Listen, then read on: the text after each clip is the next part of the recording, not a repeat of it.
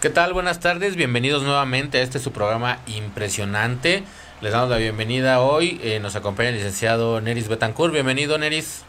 Buenas tardes a todos los radioescuchas. Buenas tardes, Eric. Hoy tocando un tema interesante este, sobre el outsourcing. Así es, un tema bastante controvertido, bastante polémico, sobre todo a últimas fechas y por ahí pues no perder de vista que hay reformas, reformas muy interesantes que entran en vigor ahorita en 2020, por lo cual vamos a tener muchos temas, eh, muchos tópicos y mucha información, pero antes de empezar y justo antes de abrir los micrófonos lo comentaba el licenciado Neris que siempre presentamos a nuestros invitados, pero nunca nos presentamos nosotros. Neris, platícanos tu currículum, por favor. Bueno, les comento a todos los radioescuchas, soy abogado, soy graduado en la Universidad de Margarita en Venezuela, tengo dos especializaciones, una en Derecho Procesal y una en Control de la Gestión Pública. Ya tengo dos años aquí en México perteneciendo a Nanté y, y con la experiencia que me ha dado el despacho también en una nueva legislación. Ok, Neris, pues muy bien.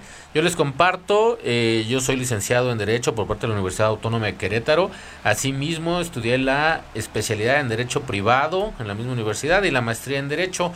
La formación profesional eh, que he tenido, pues bueno, siempre ha sido enfocada a esta parte jurídica. Sin embargo, pues también por la práctica en el despacho nos hemos desempeñado muy eh, fuerte en el área corporativa. Por eso es que estamos aquí con muchas ideas, muchos conocimientos que compartirles. Y pues ya, entrando a materia por ahí, Neris, tienes algunos datos que nos quieres compartir. Platícame. Sí, efectivamente, Eric. Este, tenemos que el outsourcing en México el año pasado cerró con más de 5 millones de personas en México contratados bajo esta modalidad. O sea, la tercerización es el esquema que ha regido en todo lo relacionado con las cuestiones administrativas del empleo, y el pago de salario, de incapacidades y de vacaciones en las empresas. Pero bueno, aquí es importante señalar que el outsourcing es una figura que ha tomado mucha relevancia desde hace algunos años, pero que no necesariamente es mala. En ese sentido, me gustaría compartirles lo que nos menciona la Ley Federal del Trabajo. Eh, disculpen ustedes que nos pongamos un poquito técnicos, pero es buen lugar por donde partir. Nos dice el artículo 15A que el trabajo en régimen de subcontratación es aquel por medio del cual un patrón denominado contratista ejecuta obras o presta servicios con sus trabajadores bajo su dependencia a favor de un contratante, persona física o moral, la cual fija las tareas del contratista y lo supervisa en el desarrollo de los servicios o la ejecución de las obras contratadas. Digo, esto es muy del punto de vista técnico, sin embargo vamos a hablar de subcontratación, también llamada outsourcing, cuando hay un tercero que está, eh, como bien lo decía el licenciado Neris, eh, tercerizando los servicios, la mano de obra, la fuerza laboral dentro de un proyecto que está a disposición de un patrón. Una situación importante que resaltar aquí, Eric, dado ya un caso que llevamos, es que el outsourcing se utiliza o la ley autoriza autorizar a utilizarlo cuando vas a requerir de un servicio en específico que no este, en este caso, la empresa no realiza realmente como parte de su objeto social. Te doy un ejemplo, tenemos un, cliente que se dedica a la venta de refacciones a volumen, a escala nacional y su objeto social, tal como lo acabo de mencionar, es única y exclusivamente la, la venta de refacciones. Contrataron bajo modalidad de outsourcing únicamente el reparto a través del sistema de motorizados. Entonces habían contratado a estos motorizados a través de un esquema de subcontratación o outsourcing y este efectivamente nosotros los apoyamos en la elaboración del contrato, dejamos constancia que se estaba eh, se había suscrito este contrato bajo las especificaciones que establece el artículo 15A y 15B de la Ley Federal del Trabajo. Ya hace aproximadamente años se suscitó un problema entre las dos empresas, rompieron relaciones y todos estos trabajadores quisieron demandar en este caso a nuestro cliente, a la, refaccionaria y logramos nosotros este, deslindar de responsabilidad nuestra, a nuestro cliente en virtud de que habíamos hecho el contrato todo bajo las modalidades que en este caso exigía la Ley Federal del Trabajo. Así es, creo que es importante señalar que el outsourcing para nada es ilegal. para nada es contrario a la normatividad, sin embargo, en la práctica muchas veces se toma de manera incorrecta. Eh, un poquito más adelante vamos a platicar de cuáles son las formas incorrectas de aplicar un outsourcing. Vamos a partir ahora de que puede ser para labores no especializadas, eh, que sea el core business, la cuestión principal a lo que se dedica la empresa. Pero antes de, entrar a ese análisis, me gustaría que nos siguieras compartiendo, Neris, eh, estos puntos tan interesantes que tenemos hoy de estadísticas del outsourcing. Ok, como otro punto se puede mencionar que se calcula que solamente el 40% de las empresas del sector pagan impuestos de acuerdo a la ley, es decir, cumplen al pie de la letra, lo que significa que aproximadamente el 60% tiene alguna modalidad de evasión de impuestos. ¿Qué comentarios tienes al respecto, Eric? Desgraciadamente, el, esta herramienta tan valiosa que es el outsourcing para el desarrollo empresarial eh, ha sido utilizada para evasión fiscal, que creo que no es su razón de ser, no debería de haber sido nunca. Sin embargo, se utilizó como un esquema no solo para pagar menos impuestos a Hacienda, sino también menos participación a los trabajadores en las utilidades, el tener eh, salarios que no correspondían con la realidad dados de alta en el Seguro Social una serie de triquiñuelas que no son precisamente legales, que rayan incluso en la comisión de algún delito, sobre todo de tipo fiscal y que no, no va a llevar a ningún buen puerto a ninguna empresa. Creo que en este sentido nos falta un poco de congruencia, ya que cuando nos toca ser empleado exigimos los máximos derechos y cuando nos toca ser patrón queremos pagar lo mínimo que se pueda. Digo, en este caso, mal hecho para el outsourcing, mal hecho para las personas que han fomentado, que han recomendado este tipo de esquemas, pero definitivamente la evasión fiscal es un problema no solo en México, sino a nivel mundial. Hay por ahí un programa ahora de la OCDE eh, para evitar la erosión de la base fiscal. Esto quiere decir eh, que no se eh, desaparezcan elementos fiscalizables para pagar menos impuestos en cada uno de los países. Digo, no sé en este sentido cómo lo vea la gente, porque normalmente el servicio de outsourcing te lo ofrecen como un ahorro fiscal más que un servicio como corresponde de subcontratación. Te comento, Eric, como experiencia en Venezuela, en el año 2012 este, se hizo una reforma de la ley laboral venezolana y se elimina la figura del outsourcing, precisamente porque se estaba utilizando para este tipo de situaciones irregulares como la evasión de impuestos. Tanto es así que la figura se elimina totalmente y se prohíbe la subcontratación. La, la contratación actualmente tiene que ser este, bajo modalidad indeterminada, al menos que este, que la necesidad del servicio amerite contratarlo bajo tiempo determinado, pero a juro tiene que ser sobre este contratación directa, no, no existe ya la modalidad del outsourcing, fue eliminado total del país. Precisamente era una de las reformas que se plantearon para este año, sin embargo, por ahí el Senado de la República decidió eh, abrir o dejar abierta todavía esta oportunidad de la subcontratación porque al final de cuentas bien realizada es un modelo útil, es un modelo práctico eh, y a la vez pues hay muchísimas personas que están en este esquema que pudieran de un día a otro toparse con problemas legales en estructuras administrativas, etcétera, etcétera.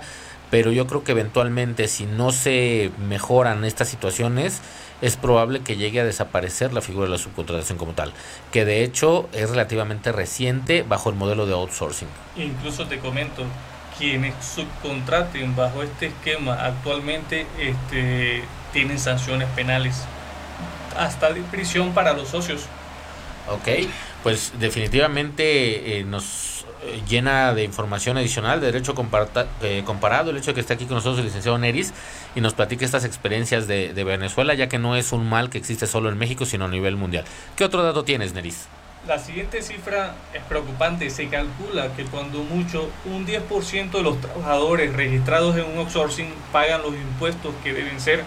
El resto no lo hace debido a que está registrado con un salario diferente al que realmente recibe lo más de las veces inferior y esto repercute con el paso de los años en su futuro al momento de retirarse. Así es, curiosamente hoy teníamos el ejemplo eh, por la mañana que estuvimos por ahí con un cliente en, el cual eh, pues la gente está acostumbrada en todas las empresas a recibir el salario mínimo y quizás algún pesito más y todo el demás dinero por fuera bajo esquemas eh, fiscales diversos para no entrar a mayor detalle eh, y la gente lo ve como una cuestión normal sin saber que pues ellos también al estar de acuerdo con este modelo al pagar menos impuestos al estar participando con menos eh, aportaciones al seguro social pues también se están dando un tiro en el pie porque están cometiendo también un, delito por ahí evasión fiscal y no están previendo también que eso afecta a sus prestaciones llamémoslos pensiones llamémosle incapacidades jubilaciones etcétera Cabe resaltar que nosotros no recomendamos a ninguna empresa que aplique este tipo de esquemas, dadas las repercusiones legales que pudiera tener en el futuro, tanto para ellos como empresas como para sus empleados. Pero bueno, Eric, te comento otra cifra. También se calcula que la evasión de impuestos el año pasado por los esquemas de outsourcing alcanzaron más de 470 mil millones de pesos. ¿Qué opinas tú de esto? Pues digo, los números son números eh, fríos, duros como son, digo, creo que es una industria bollante y creo que por algo existe, por algo eh, se ha mantenido, por algo sigue para 2020. Es definitivamente interesante y es por eso que trajimos a la mesa este tema del outsourcing, porque hay muchas cosas que tienen que saber las personas. Al final de cuentas, nadie vende pan frío y cuando alguien llega a ofrecerme un sistema de subcontratación, pues me va a hablar de todo lo bueno, todo lo aparentemente positivo y difícilmente me va a comentar aquellas cosas que pueden salir mal, ¿no? Te comento, este que aproximadamente según estos datos que estamos consultando, más de 2.000 empresas en México trabajan bajo el esquema de tercerización de sus recursos humanos. Y creo que 2.000 es un número bajo, ¿eh? Yo creo que más bien eh, será la cifra la cifra oficial, porque la cifra negra seguramente será más alta, ya que es redundante eh, este sistema de contratación en todo el país. Digo, yo creo que es un número más alto quizás. Lógicamente, este, también te comento que las entidades con mayor presencia de este tipo de esquemas son las principales ciudades del país, pero se ha notado un gran avance o utilización de este esquema los últimos dos años en Guanajuato y Querétaro en donde el esquema también ha reportado un importante incremento. Yo creo que eh, parte del, de los esquemas de, del éxito que han tenido estos esquemas van enfocados a las empresas que tienen gran cantidad de empleados. Obviamente, generalmente se van a concentrar en grandes ciudades, hablemos de las tres principales del país, Ciudad de México, Monterrey, Guadalajara. Sin embargo, eh, ciudades más pequeñas en crecimiento como Querétaro, que tienen grandes parques industriales, pues estamos hablando de una fuerza laboral impresionante, que normalmente van a ser las empresas que buscan aprovechar estos esquemas de manera indebida. Repetimos que hay, eh, es totalmente legal el outsourcing, sin embargo, el buscarlo como una solución a evadir responsabilidades laborales y fiscales no es el correcto. Otra nota importante, en México el sector comercio es el de mayor participación en esquemas de outsourcing, con 1.2 de millones de personas ocupadas. Le sigue la industria manufacturera con unos 900 mil empleados. 1.2 millones de habitantes es la, cantidad de personas que residen en una ciudad pequeña como Querétaro, que ya es un número un poco más alto, pero esto nos da una idea de la cantidad de trabajadores que están bajo esa situación.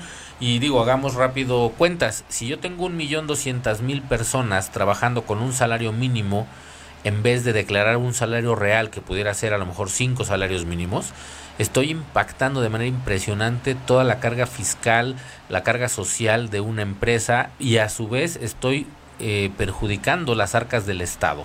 En este caso, al declarar eh, bajo esquemas simulados que no corresponden a la realidad. En México el outsourcing ha crecido, pero está lejos de ser tan relevante como en otros países latinoamericanos como Brasil, Argentina y Chile. Y en este caso, tú no lo has dicho, Venezuela ya a su vez ha prohibido este esquema, pues quizás viendo eh, los aspectos negativos que trae, eh, generalmente nosotros como país vamos viendo qué sucede al exterior y estamos emulando aquello que funciona, aquello que no, no funciona. Habría que ver qué va a pasar con estos países, sobre todo Brasil, que es el más grande de ellos, que nos pudiera traer pues mucha idea de cuál es el futuro en México, ¿no? Otra y última cifra, Eric, es que se estima que un esquema de outsourcing condena al 90% de los trabajadores contratados a una pensión mínima para su retiro a menos que ellos mismos busquen la manera en incrementar sus aportaciones. Pues esto es lo que platicábamos. Al final, el, el estar falseando la información, el estar dando datos incorrectos, pues no solo me perjudica a mí en un corto plazo, sino en un largo plazo, al cotizar con cantidades mucho menores a lo que corresponde y en una probable necesidad de llegar a una pensión eh, por edad, por cesantía, como se le llama normalmente, pues voy a tener una cotización mínima que no va a corresponder a mi realidad. A veces por un beneficio inmediato a corto plazo que pudiera ser el pagar menos impuestos, pues me estoy yendo a un perjuicio a mí mismo a largo plazo al quitarme esta oportunidad. Pero bueno, eh, yo creo que es momento de entrar ya en materia, ya hemos platicado un poquito de los antecedentes de de las noticias, de las formas y ya hemos compartido que es el outsourcing. Resumiendo, en el outsourcing vamos a hablar de una subcontratación donde un tercero me provee la fuerza laboral, la mano de obra para realizar actividades en mi trabajo, en mi fuente de empleo, en mi empresa. Para esto quiero entrar ahora sí a un poquito de detalle. ¿Cuáles son las tres condiciones que debe de tener el outsourcing? Primero, no podrá abarcar la totalidad de las actividades, ya sean iguales o similares en su totalidad, que se desarrollen en el centro de trabajo. Es decir, que no puedo tener subcontratado el 100% de una actividad. Ese es el primero de los puntos. Segundo, como lo comentábamos al principio también, debe justificarse por un carácter especializado. Es decir, es algo que no es genérico, que no es común a nuestra principal ocupación, a nuestra actividad preponderante, ahora también llamado core business. Y tercero, no puede comprender tareas iguales o similares a las que se realizan, al que realizan, perdón, el resto de los trabajadores al servicio del contratante. Estos tres elementos nos pide la ley federal de trabajo para hablar de un outsourcing legal y nos hace el apercibimiento que de no cumplirse con estas condiciones, es decir, las tres, el contratante se considera patrón para todos los efectos de esta ley, incluyendo las obligaciones en materia de seguridad social. Lo encuadramos, Eric, perfectamente en el ejemplo que esbozaba al principio. Primero, el objeto principal de nuestro cliente, la venta de repuesto. El, el servicio que contrató nuestro cliente a través de su contratación lo fue el reparto únicamente de esos bienes que vendía. Segundo, este el objeto en específico o el servicio en específico contratado lo es el reparto y nuestro cliente este lo que hace es la venta como tal del bien. Así es, es exactamente el ejemplo eh, más didáctico que se puede hacer. No podemos subcontratar cuestiones que estén eh, relacionadas a nuestro tronco, es decir, a nuestra actividad principal. Voy a poner un ejemplo. En el caso de nosotros, al ser un despacho jurídico, pues la fuerza laboral está enfocada precisamente en asesores legales. Pero necesitamos actividades especializadas, por ejemplo, eh, el aseo de las oficinas, eh, paquetería para traer, llevar documentos a nivel local, eh, una cuestión quizás de sistemas, una cuestión de mantenimiento, etcétera. Todas estas labores son y pueden ser totalmente contratables bajo un modelo del outsourcing. ¿Cuál va a ser el diferenciador principal? Eh, de un outsourcing legal o legal, los tres elementos que acabamos de compartir, siendo principalmente el de que no sean mi principal actividad, es decir, que sean especializadas y que no correspondan a otras que ya haga mi personal. Efectivamente, Eric. Este, ¿Qué otro ejemplo nos podrías dar aparte de este que nos acabas de comentar? Mira, eh, principalmente te puedo compartir los que hemos tenido este año, por ejemplo los restaurantes. Un restaurante es un poquito más complejo determinar qué parte es esencial, qué parte es troncal de la labor de un restaurante y qué parte es especializada. Te pongo un ejemplo. Eh, los cocineros no los podemos eh, mencionar como algo que se pueda subcontratar porque el restaurante tiene que producir los alimentos que se van a servir. Los meseros, los garroteros, barman, etcétera, etcétera, todos corresponden a elementos o engranes de un proceso que es el de dar el servicio al cliente. Y aquí empezaba la pregunta de nuestro cliente. ¿Una hostess como tal puede o no ser subcontratada bajo un modelo de outsourcing? Por un lado, no participa en la producción de los alimentos, sin embargo, ahí empieza el servicio al cliente. Es decir, cuando te recibe una persona, te lleva a tu mesa, eh, te pregunta, no sé, si, si el área de fumar, de no fumar, todo esto, y empiezan a veces en detalles como estos determinar si es o no es parte esencial. En nuestra opinión, eh, la hostess no corresponde a una parte esencial ya que hay restaurantes que funcionan con o sin ella. Sin embargo, no hay un restaurante que funcione sin cocina, no hay un restaurante que funcione sin servicio a las mesas, no hay un restaurante que no funcione con barra, etcétera, etcétera. ¿Qué ventajas o desventajas podríamos encontrar, Eric, respecto de utilizar el outsourcing o utilizar o contratar a los trabajadores de manera directa bajo nuestra nómina? Esencialmente vamos a hablar de dos elementos que me ayudan el outsourcing, que es por lo cual la gente debería de eh, pedir o solicitar este sistema. Primero, el outsourcing nos va a evitar el proceso de reclutamiento y selección de personal. Es decir, que a mi proveedor, al contratista que me va a dar el servicio de esta mano de obra, él va a absorber ese proceso que a veces es tedioso, a veces es cansado, eh, o que hay empresas simplemente que lo quieren evitar y ellos nos van a ahorrar este proceso de, selección y reclutamiento.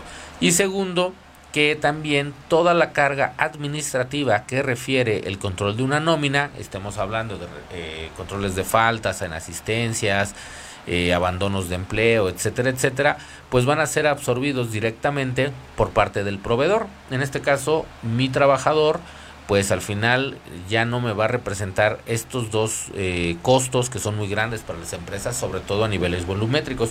Y aquí precisamente hago una pequeña pausa, hago un pequeño paréntesis para comentar que este es uno de los principales elementos porque las empresas han empezado a subcontratar a diestra y siniestra.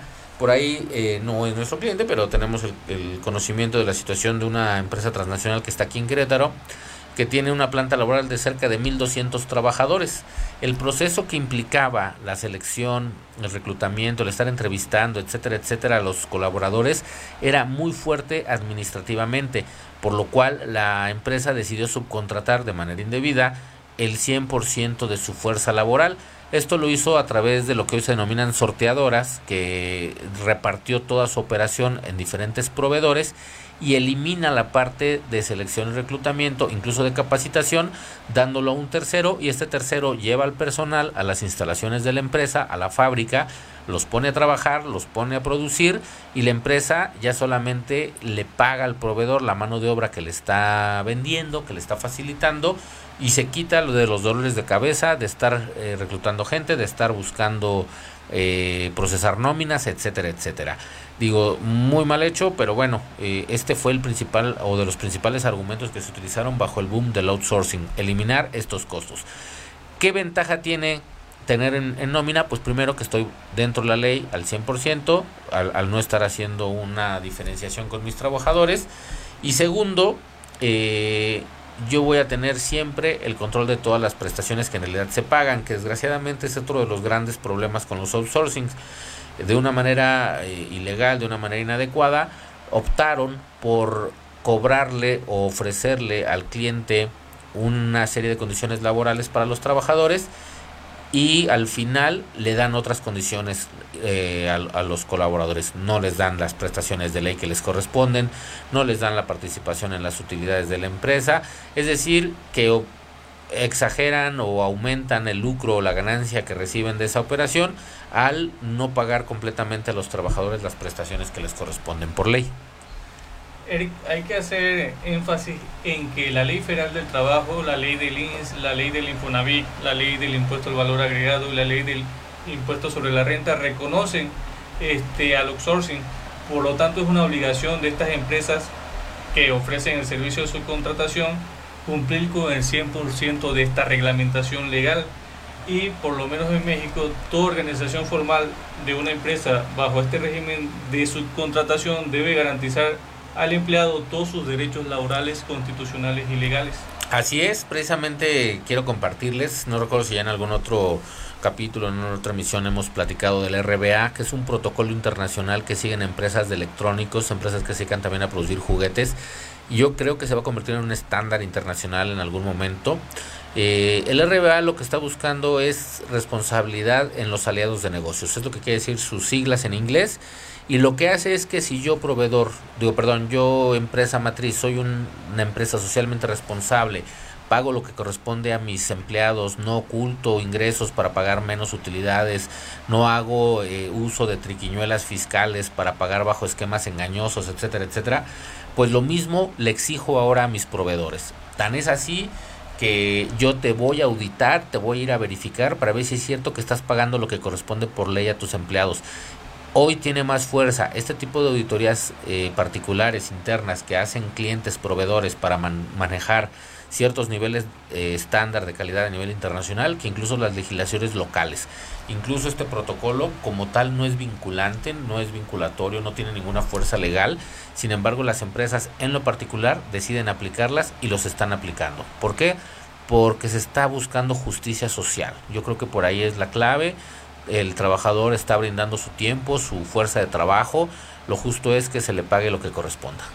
Eric, como hace aproximadamente dos o tres semanas pudimos leer una publicación en el diario Reforma donde se planteaba que eh, la Secretaría del Trabajo va a comenzar a realizar o ya está realizando inspecciones o verificaciones para sancionar a todas estas empresas que están trabajando bajo estos esquemas irregulares de outsourcing.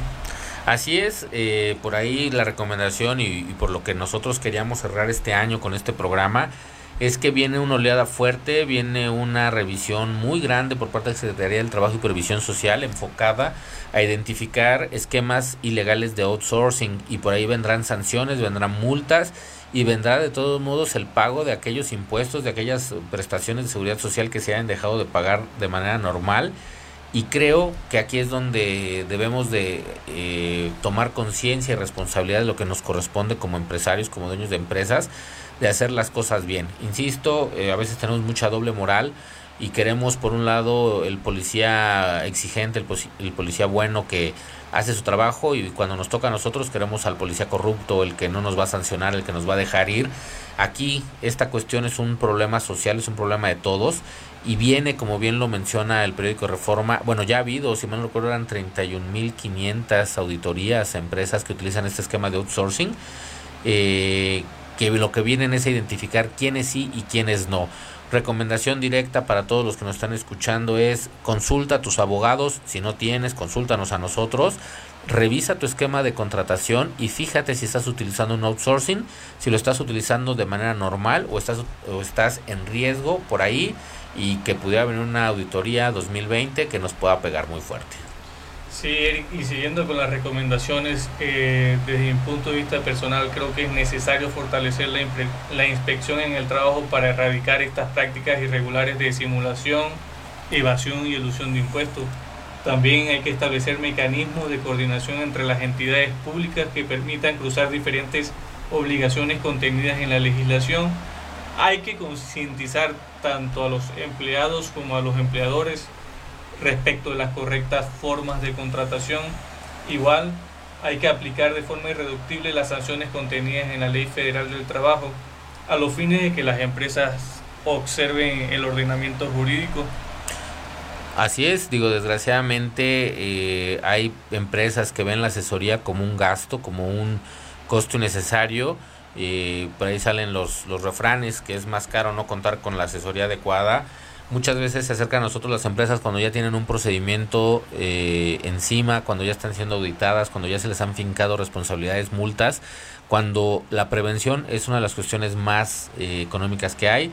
Por ahí eh, hemos tocado algunas veces el tema de las, las proposiciones que vienen en la norma oficial mexicana, que es comúnmente conocida como la NOM 35, sobre los riesgos psicosociales Digo, son elementos a veces muy sencillos, muy simples, que nos van a ayudar de gran forma en los centros de trabajo, pero que de no tenerlos nos va a pegar bastante fuerte una multa, un requerimiento por algo que pudimos haber evitado. En este caso, como bien lo comenta el licenciado Neris, hay muchos elementos de contratación laboral que están hechos para eh, facilitar las relaciones con los trabajadores, con los trabajadores, con el Seguro Social, con la Secretaría del Trabajo y Previsión Social, con todas las partes que se están relacionando en este tema, pero que por falta de asesoría no se toman de manera adecuada o no se valoran todos los elementos que influyen en esto. Precisamente y acercándonos un poquito eh, a, a temas más complicados, Neris, me gustaría comentar la parte fiscal. Eh, hay una reforma y aprovecho para mandar saludos a eh, el señor Víctor Rojas que cada que estamos en vivo tiene el honor, el gusto y, nos escucha eh, y hoy nos pregunta qué reformas entran en vigor en el año 2020. Aprovecho para que nos están siguiendo en vivo, pueden hacer sus preguntas directamente en el Facebook de Poder Ciudadana, Ciudadano Radio, perdón, así lo encuentran en Facebook o en la página de Nante Abogados, eh, que es la página de este despacho, en donde ustedes pueden también eh, postear sus preguntas y con todo gusto damos respuesta en vivo.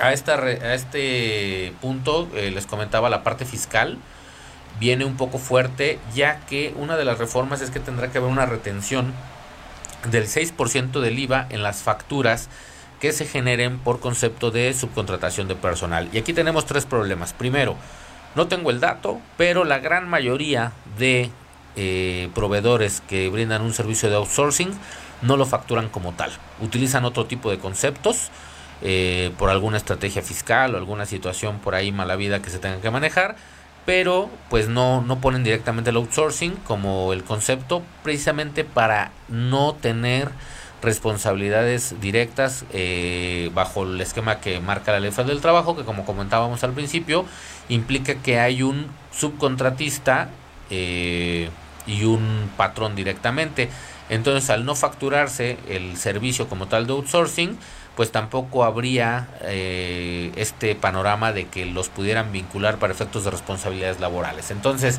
es interesante esta retención que marca la ley del 6% a partir del siguiente año, pero pues también queda la laguna, ¿no? De, de cuántas personas realmente están facturando, por lo menos yo conozco solamente una empresa que factura como tal el servicio de outsourcing. Eh, y curiosamente, pues bueno, parte de las ganancias que daban estos servicios estaba implicado en el IVA, por eso se hace esta retención, ya que no hacían enteros a, Hacienda, no hacían eh, varios esquemas, porque como bien sabemos los gastos de nómina son totalmente deducibles para una empresa, pero no generan IVA, que ese es otro de los grandes argumentos que generaban eh, de venta estas empresas de subcontratación, al emitirte una factura que el costo implicaba el pago de un IVA y entonces así podías recuperar algo de este impuesto y este concepto que pues no debería no debería de ser bueno Eric este un asunto importante que comentarles a todas las personas que contratan a través de este esquema de outsourcing y que muchos no lo tienen presente y es que son igual solidariamente responsables. Este tanto es así que una recomendación es primero solicítenle a las empresas con que contratan el servicio de outsourcing que le pasen el pago de, del seguro social, los comprobantes del pago de seguro social, los el comprobantes de pago de vacaciones, de los salarios, de reparto de utilidades, etcétera. Así es, eh, la ley federal del trabajo, como lo hemos platicado en algunas ocasiones, es una ley de carácter social, es una ley que protege al trabajador y efectivamente exige que exista una eh, correspondencia de información entre las partes para verificar que efectivamente a los trabajadores se les está pagando lo que corresponde, las prestaciones, etcétera, etcétera. Y están estas cuestiones eh, de responsabilidad en donde al final voy a acabar teniendo el, el mismo riesgo, el mismo problema quizás que si hubiera hecho la contratación directa. Incluso marca por ahí la Ley Federal del Trabajo que de no cumplir con todas las condiciones que se especifican para la subcontratación de personal, el contratante se considera patrón para todos los efectos de esta ley. Y como siempre, pues bueno, está el, susto, ¿no? Lo que, lo que puede pasar en caso de que no estemos cumpliendo con nuestras obligaciones. Y por ahí está un artículo que se llama el 1004C que dice que a quien utilice el régimen de subcontratación de personal en forma dolosa, es decir, para obtener lucros indebidos, etcétera, etcétera, en términos de los artículos que ya hemos platicado, se le impondrá una multa equivalente de 250 a 5 mil veces la unidad de medida y actualización, mejor conocida como UMA. Por ahí estaríamos hablando pues de 400 mil pesos aproximadamente que pudiera ser el tope de la multa, que yo creo que a ninguno de nosotros nos gustaría tener que estar pagando este tipo de, eh, de condiciones, principalmente, por ejemplo, viene aquí otra prohibición en la cual eh, nos prohíbe que se transfieran de manera deliberada trabajadores de una empresa a la subcontratación para disminuir derechos laborales. Digo, hay una serie de cuestiones por ahí que se ha hecho mal uso de esta figura, por eso se ha satanizado tanto, pero eh, al final de cuentas sí tiene ventajas, sí es legal, siempre y cuando se haga de manera correcta, no de manera incorrecta, aprovechándonos de, de diversas triquiñuelas. Otro de los requisitos que nos pide es que él, tiene que haber un contrato de outsourcing, de subcontratación, que sea forzosamente por escrito. Esto quiere decir que tengamos una evidencia documental para que por, posteriormente pudiéramos eh, reclamar a nuestro proveedor que no se están cumpliendo las condiciones. Y aquí es a lo que comentabas tú, Neris. Nos debemos de cerciorar desde la forma de, desde el momento que estamos haciendo el contrato, que nuestro contratista o nuestro proveedor de outsourcing cuenta con toda la documentación y con todos los elementos propios para cumplir con las obligaciones que se derivan de la relación laboral. Sí, y esta recomendación que le damos a nuestros clientes ya incluso nos pasó en una oportunidad, este, varios trabajadores contratados bajo la modalidad de outsourcing demandaron a nuestro cliente y efectivamente hemos podido acreditar, porque ya hay, todavía hay varios juicios en proceso, que estos trabajadores este, trabajaban para un outsourcing y nuestra representada no tenía en este caso responsabilidad alguna, estaba deslindada de toda responsabilidad porque primero tenía debidamente el contrato, eh, tenía debidamente todos los pagos este, de nómina, los pagos de seguro social y pudimos acreditar en el juicio que estaban bajo una modalidad de subcontratación y que no, no existía una relación laboral directa en este caso con nuestro cliente. Así es, en el caso particular que comentas, Neris, eh, si mal no recuerdo, la causal por la que se terminó la relación fue por un incumplimiento de contrato por parte del proveedor. Eh, y el proveedor, pues al no tener otro cliente que el que representábamos nosotros, pues se queda con una insolvencia para hacer frente a las obligaciones de carácter laboral que tenía con su fuerza de trabajo y pues empezó a tener problemas muy fuertes y así fue que nosotros fuimos llamados a juicio. Sin embargo, la empresa, pues como bien lo comenta, y dicho sea de paso, el licenciado Neri se encarga directamente de la asesoría de esta empresa, estaba totalmente respaldada, totalmente eh, estructurada.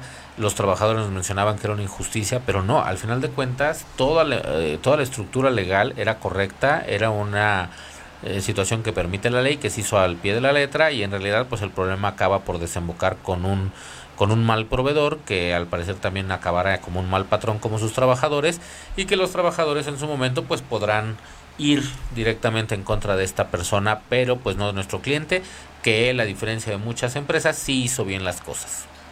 Eric, efectivamente yo he podido notar que este año ha crecido bastante la industria del outsourcing en Querétaro. ¿Cuál es la opinión que tú tienes al respecto? Yo creo que es una industria que definitivamente va a seguir creciendo. Eh, el modelo de subcontratación es un modelo que existe en todo el mundo, que es práctico, que es útil. Sin embargo, lo que nos está faltando es la capacidad de llevarlo de manera correcta a fin, a buen término. Es decir, no estar buscando, eh, como dicen coloquialmente, el deporte nacional aquí es la evasión fiscal no creo que sea la forma correcta de verlo. Yo creo que es una empresa, un negocio que puede dar mucho siempre y cuando sea de manera correcta. Por ejemplo, uno de los puntos que marca la ley federal del trabajo es que la ganancia del contratante, del contratista, perdón, que está brindando los servicios del outsourcing, no puede estar deducida directamente de los salarios de los trabajadores. Es decir, que al a la carga de la nómina se le puede agregar un, un concepto, una cuota que es la que realmente va a ser la ganancia de la administración de esta nómina por parte del proveedor. Eh, de esa manera yo creo que va a seguir creciendo, que, que es correcta, que va a producir más. Sin embargo, eh, como bien lo comentas, ha habido un boom, pero más de outsourcing patito, ¿no? De empresas que no están haciendo las cosas bien. Nos ha tocado mucho el de que la señora no tenía nada que hacer y de repente empezó a ofrecer subcontratación, hace las cosas mal, se le viene una demanda encima, no tiene forma de responder, no tiene estructura. Eh, digo, desgraciadamente como negocio es muy bueno siempre y cuando lo lleven de manera correcta porque ha habido muchas personas que lo están llevando de manera incorrecta y eso ha incurrido en que se vea como una figura satanizada, ¿no? que el outsourcing es malo, que abusa, que roba, que perjudica a los trabajadores. Y las perspectivas para el 2020 yo considero que es que todas estas empresas que prestan el servicio outsourcing de manera irregular van a tender a desaparecer y bueno, las que estén trabajando de forma regular van a tener un, un crecimiento exponencial bastante fuerte. ¿Cuál es tu opinión respecto del outsourcing para el 2020? Yo creo que el outsourcing bien hecho seguirá creciendo, pero lo que sí creo que va a desaparecer, si no 2020, 2021, son muchas empresas patito que no han llevado de manera correcta esta situación.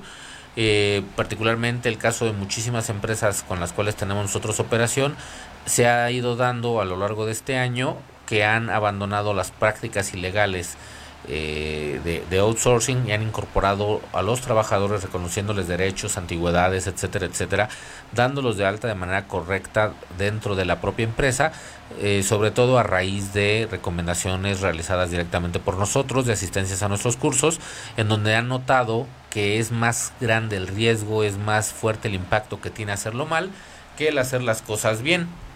No sé, eh, y digo, y ya para empezar a cerrar el, el programa, Neris, ¿tú qué recomendaciones quisieras hacerles a nuestros radioescuchas, a los amigos empresarios que no saben qué hacer, si no saben si su outsourcing es correcto, es incorrecto, si están haciendo mal uso, si están haciendo un buen uso, si están abusando de las cuestiones laborales, ¿qué recomendaciones empezarías por hacerles? En principio, si no cuentan con abogados, este, bueno, estamos nosotros a, a su servicio para poder regularizar su situación en principio es revisar el artículo 15A de la Ley Federal del Trabajo que mencionabas al principio, cuáles son las condiciones que se tienen que dar específicamente para que puedas contratar el outsourcing, lo comentaba el licenciado Eric. Uno es que sea una actividad especializada, este, creo que es la parte más importante en esta situación. Dos, elaborar debidamente el contrato de outsourcing. Y solicitar en este caso, Eric, todos los recibos o comprobantes de pago del seguro social, de pago de la nómina, del pago de las vacaciones, del pago del bono vacacional y todas las demás prestaciones laborales. Así es, Neris, yo creo que en principio eh, la principal recomendación es, como tú lo comentas, tengan un equipo de asesores legales, tengan quien los escuche, quien los asesore, quien pueda ayudarles a ver eh, un futuro probable en caso de que vengan sanciones, etcétera, etcétera. Hoy no vino el licenciado Edgar, pero él siempre lo dice. Si no tienen, contrátenos a nosotros. Eh, siempre es una buena opción. Eh, podemos atenderlos a nivel nacional, incluso hemos tenido operaciones a nivel internacional. Con todo gusto nos pueden encontrar en www.nante.mx, en Facebook, en la página de Nante Abogados. Es el primer punto siempre. Segundo punto, como bien lo comentas, coincido en la parte de hacer una especie de checklist y revisar, ok, tengo un outsourcing, ¿qué elementos debo de estar cumpliendo? Tengo ya yo los tres principales que comentábamos al principio, eh, pero además los que tú mencionas de revisión. Quiero revisar si mis trabajadores están, bueno, los trabajadores están recibiendo sus prestaciones, si están tomando vacaciones, si les están dando sus aguinaldos, etcétera, etcétera. Pero yo aquí el tercer punto que, que haría es hacer un análisis de si requiero o no requiero un proceso de subcontratación. Al final de cuentas, cualquier empresa que tenga cuestiones especializadas, pues es candidato a subcontratar trabajadores.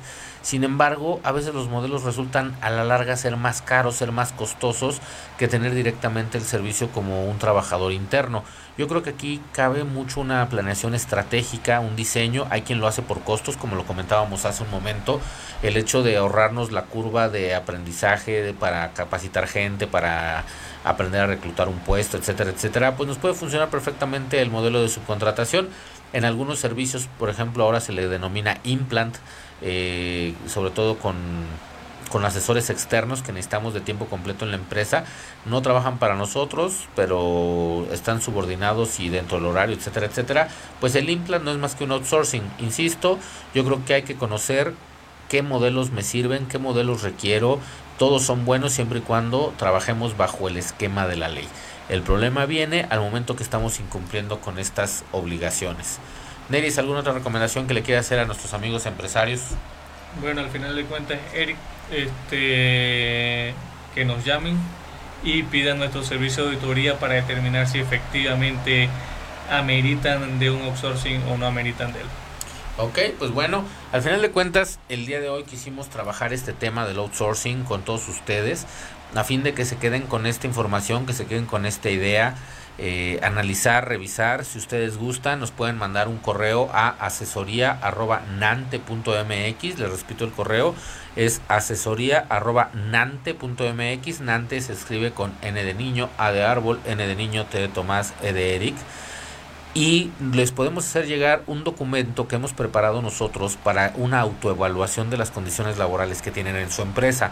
Con esta autoevaluación ustedes pueden medir el factor de riesgo en el que están eh, actuando desde el punto de vista laboral, eh, qué elementos necesitan, qué cuestiones les hacen falta, porque a veces no actuamos mal por eh, dolo o por que seamos malintencionados, sino actuamos mal por ignorancia. Y en este sentido hay 20.000 elementos con los que debemos de contar en materia laboral partiendo de un contrato obrero patronal en donde vamos a establecer las relaciones, las constancias de aguinaldo, vacaciones, un reglamento interno, eh, la parte de constancia de aguinaldo, etcétera, etcétera.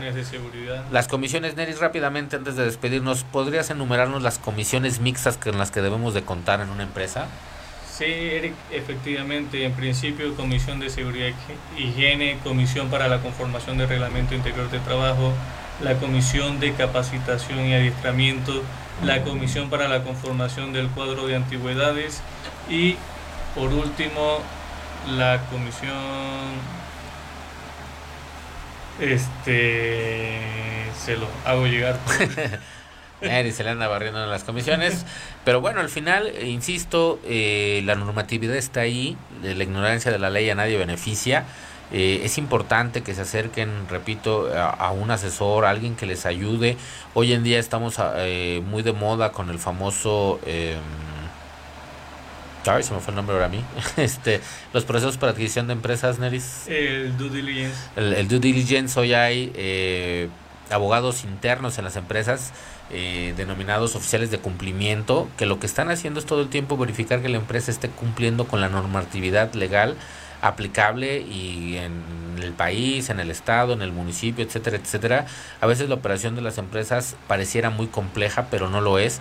Solamente hay que contar con los asesores, con las personas capacitadas, con aquellos que nos pueden orientar para decirnos cómo llegar a un buen resultado.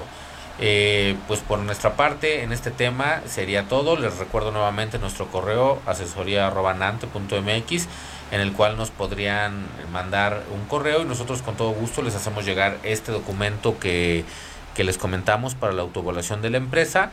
Así también nos pueden eh, escribir, mandar sus dudas, sus inquietudes, temas que les gustaría estar tratando. 2020 es muy probable que cambiemos de día de emisión en vivo, pero ya lo estaríamos informando con ustedes debidamente. Les comparto las redes de Poder Ciudadano, que es en Facebook, arroba Poder Ciudadano Radio, Twitter, arroba Poder Ciudadano, Instagram, arroba Poder-Ciudadano-Radio, su página web www.poderciudadanoradio.com y los teléfonos de cabina y WhatsApp, que es el 442-388-1529. En el caso de Nante Abogados, ya les compartimos la página www.nante.mx en... Eh, Facebook nos encuentran como Nante Abogados también. Eh, el correo asesoría arroba el teléfono de la oficina es LADA 442, que es de Querétaro, 248-2538. Neris, si te quieren seguir, ¿cómo te encuentran en redes sociales? Me pueden conseguir a través de LinkedIn como Neris Betancourt. Igualmente pueden conseguir a Eric, creo que también como Eric Hernández en LinkedIn.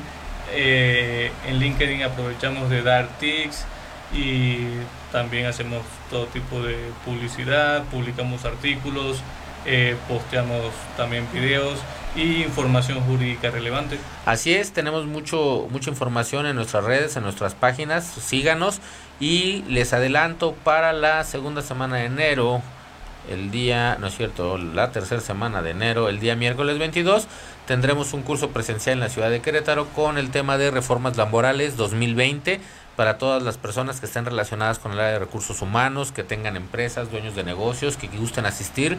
Es un taller práctico en el cual vamos a estar presentando todas las reformas que se generaron en 2019. Junio de 2019 creo que es la última fecha que hubo reformas en la Ley Federal del Trabajo. creo que también hubo una eh, reforma en materia de seguridad social. Así es, eh, todo esto lo vamos a estar compartiendo en este curso en enero. Eh, quien pueda asistir, adelante. Eh, quien tenga sugerencias también para los cursos que vamos desarrollando, este 2020 vamos a empezar con una dinámica de un curso eh, un curso taller cada mes, entonces vamos a contar ahí con todos ustedes eh, las aportaciones que nos hagan, las tomaremos en cuenta. Neris, ¿algo más que quieras compartir?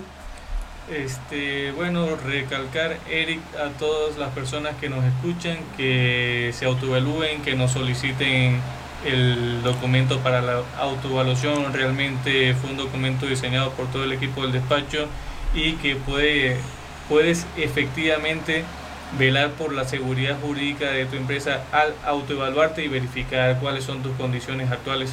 Ok, muchísimas gracias Neris por acompañarnos el día de hoy. Muchísimas gracias a todos los que nos estuvieron escuchando en vivo y a los que nos escuchan posteriormente en podcast. Y quedamos a sus órdenes. Ojalá que este año 2019 les haya dejado muchos aprendizajes, mucho conocimiento nuevo, muchas ganas de seguir creciendo y esperemos que este 2020 sea para todos impresionante. Muchas gracias.